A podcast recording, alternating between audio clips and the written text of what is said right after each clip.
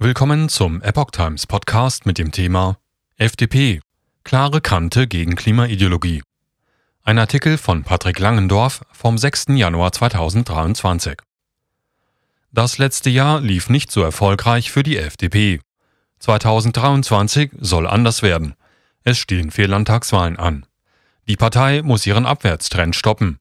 Kurz vor dem Dreikönigstreffen fordert ein Positionspapier nun klare Kante gegen Klimaideologien.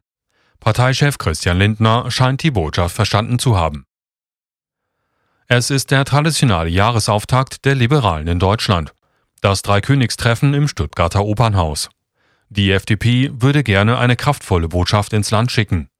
Die Freien Demokraten wollen Deutschland endlich moderner, stärker und freier machen. Darauf stimmen sie sich beim Dreikönigstreffen ein. Verkündet Christian Lindner schon einmal auf der FDP-Webseite.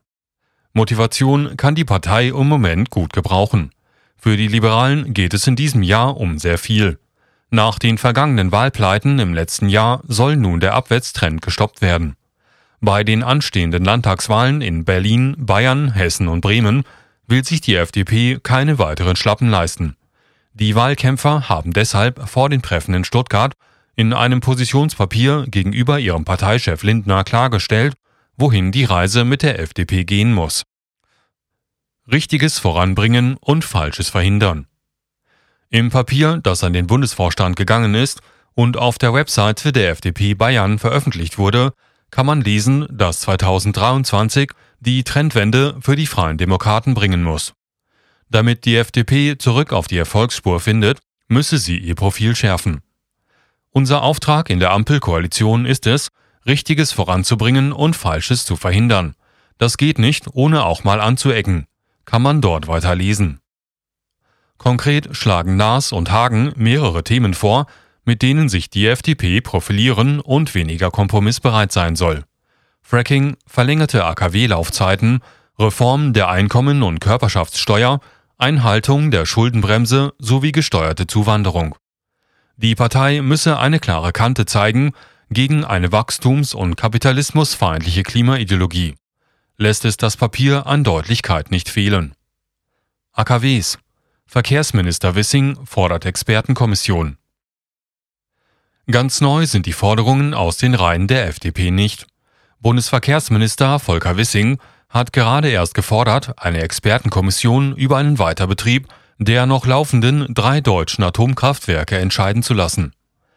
Wir brauchen jetzt keinen politischen Streit über eine Rechthaberei, sondern wir brauchen eine fachliche Antwort auf die Frage, wie wir stabile und bezahlbare Energieversorgung sicherstellen können und gleichzeitig unsere Klimaschutzziele erreichen, sagte Wissing der Frankfurter Allgemeinen Zeitung. Bisher sind es die Grünen in der Koalition, die strikt gegen eine Laufzeitverlängerung der Atomkraftwerke über den 15. April hinaus sind. Steuersenkung befürwortet und dann fallen gelassen. Finanzminister und Parteichef Christian Lindner hatte im Dezember angesichts der derzeitigen Wirtschaftslage eine Senkung der Einkommenssteuer befürwortet. Die Nachrichtenagentur dpa hatte damals über ein internes Papier in seinem Ministerium berichtet, aus dem genau das hervorgeht. Neben den genannten Maßnahmen kommt auch eine generelle Reduzierung des Tarifs bei Einkommens- und Körperschaftssteuer in Betracht heißt es in dem Papier. Alternativ sei die komplette Abschaffung des Solidaritätszuschlags denkbar.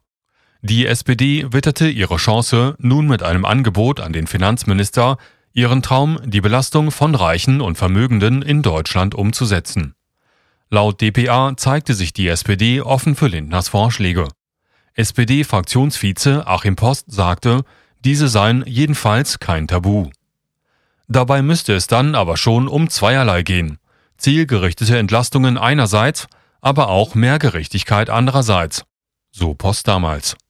Vorsorglich knüpfte er an die Eröffnung der Gespräche eine Bedingung. Eine einmalige Krisenabgabe zum Beispiel, die besonders hohe Vermögen besonders an den Krisenlasten beteiligt, kann dafür ein Instrument sein, so der SPD-Politiker. Christian Lindner ruderte daraufhin zurück und nahm Abstand von seinen Steuerplänen. Solange es bei den Koalitionspartnern kein neues Denken gibt, konzentriere ich mich auf das Erreichbare, sagte Lindner damals der Bild am Sonntag. Liberales Profil muss wieder erkennbar sein. Die in den Startlöchern stehenden Wahlkämpfer in Hessen und Bayern erwarten von ihrer Partei keine Kompromisslosigkeit.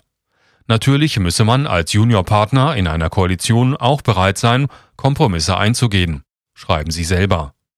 Das dürfe aber nicht dazu führen, dass das liberale Profil nicht mehr erkennbar ist. Immer wieder hatten sich die Liberalen in der Koalition in der Vergangenheit als Verhinderer von Schlimmerem präsentiert.